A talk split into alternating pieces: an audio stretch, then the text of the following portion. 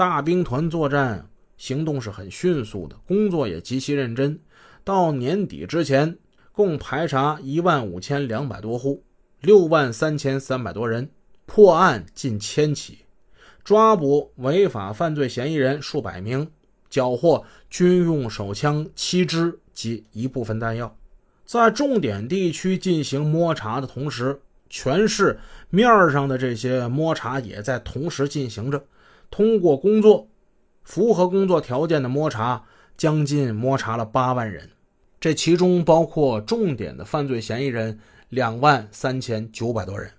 如此像过筛子一般拉网式的反复多次的大规模排查，难道就没把那些犯罪分子成员给给筛出来吗？后来才知道，汪家人曾在排查之中一度被警方。以涉枪嫌疑人纳入视线，但最终呢，只是嫌疑没有证据，把他给排除了。汪家里、孙德林呢？汪家里、孙德林做的滴水不漏，始终没怀疑到他俩。大兵团作战思路思路是正确的，措施也是有利的，但是这一通忙活，坏人倒是抓上了不老少，枪也缴上了一些。却始终没能传来令人兴奋的“三八大案”的消息。在本案侦破之后啊，于灵顺曾经在举行的新闻发布会上总结过经验教训。他深有体会地说：“这个一人失手，满盘皆输啊！全市性的摸排工作是有力度的，但如果在某一个民警或者某一个具体环节上，咱们工作不细，把犯罪分子给漏掉了，那便是功亏一篑。事实上呢，也就是这么回事就是把汪家人给漏掉了。侦破工作未能取得突破，当然也有其他方面的原因，比如说那三条麻袋、一颗麦粒儿这些看似普普通通的现场遗留物，刑侦技术人员在他们身上不知道花费多少精力，把文章都做到家了。对于他们所做出的鉴定结论，成为了指导三八串案侦查方向的重要依据。然而呢，一个十分关键性的问题是，侦查技术员是把麻袋之类这些东西视为是犯罪团伙成员或有条件接触者自己的东西来看待的。但是这个前提他站得住脚吗？那位说这三条麻袋究竟是哪儿来的呢？咱们从上帝视角啊。纵观全局这个角度上，咱们讲一讲，这三条麻袋是汪家人弄来的，哪儿弄来的呢？北航旧物市场上买的，并不是他家的。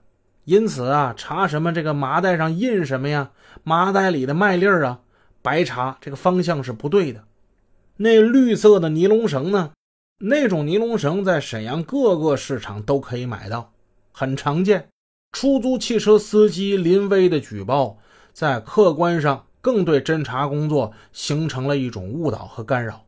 上他车那人是孙德林他们吗？根本就不是。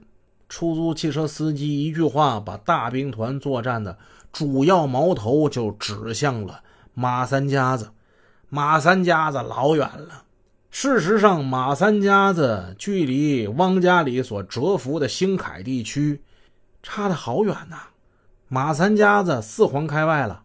在沈阳的西北地区，兴凯就华翔那附近，那里呢是沈阳的西南，这俩地方离着好远呐，八竿子打不着，那就更别说孙德林、汪家人了。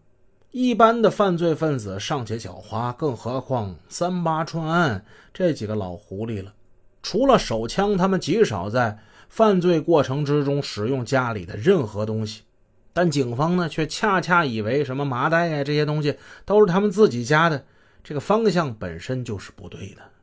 对三八串案的侦破，动用了这么多的警力，耗费了这么大的经费与物力，经历了这么长时间，却一直没有突破性的进展。这工作呢，就陷于焦灼的停顿状态。从公安局长到每一位民警都十分焦虑，公安部。省公安厅以及市委市政府的领导同志对三八串案的侦破工作都十分关注，也理解这个案子的工作难度。他们对广大参战民警做出的努力给予了充分的肯定，并对他们鼓励：这个案子一定能破，你们必须得充满信心。